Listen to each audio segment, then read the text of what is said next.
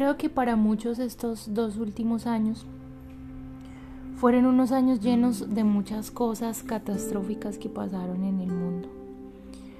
Para otros también pudo haber sido de bendición porque eso hizo que de alguna manera nos acercáramos más a Dios.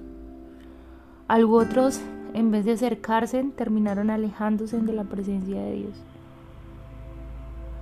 Y en todos esos problemas y esas dificultades que tuvimos y hay algo que es real, es que Dios una vez más nos demuestra a nosotros que Él es real, que Él es veraz y que todo lo que está escrito en su palabra se está cumpliendo letra a letra.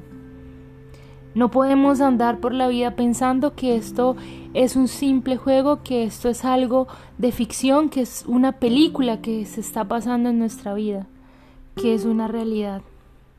Por eso la palabra de Dios dice, acercándonos pues más para oír. Porque cada día en vez de alejarnos de la presencia de Dios, debemos acercarnos a Él. Es cierto, todos somos humanos, todos nos equivocamos y en algún momento de nuestra vida hemos llorado. Y hemos llorado amargamente. Amargamente por quizás alguna decisión que pudimos haber tomado en nuestra vida y que no nos conllevara tantos problemas encima y que pudimos haber tenido esa decisión de decir no lo hago porque el Señor Jesucristo habló a mi vida y dijo que no lo hiciera. Pero humanamente, como dice la palabra del Señor Jesús, engañoso es el corazón del hombre, es nuestro corazón más que todas las cosas.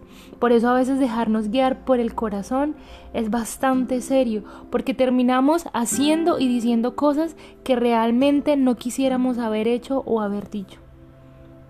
Difícil. Difícil es la vida cuando nos alejamos de la presencia del Señor Jesús. Difícil es el mundo cuando no entiende que sin Dios nada podemos hacer.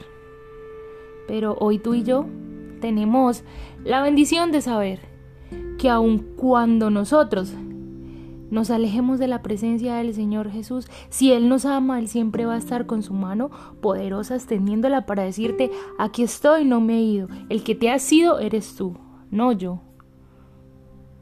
Y tristemente a veces cuando nos alejamos tanto de la presencia del Señor, no entendemos que sin Él no podemos hacer nada. Sin Dios no somos nada. Si tú y yo entendiéramos la totalidad de lo que es eso, creo que hoy en día no estaríamos viviendo tantos, tantos fracasos en nuestra vida y estaríamos viviendo una vida plena en Dios. Dios les bendiga.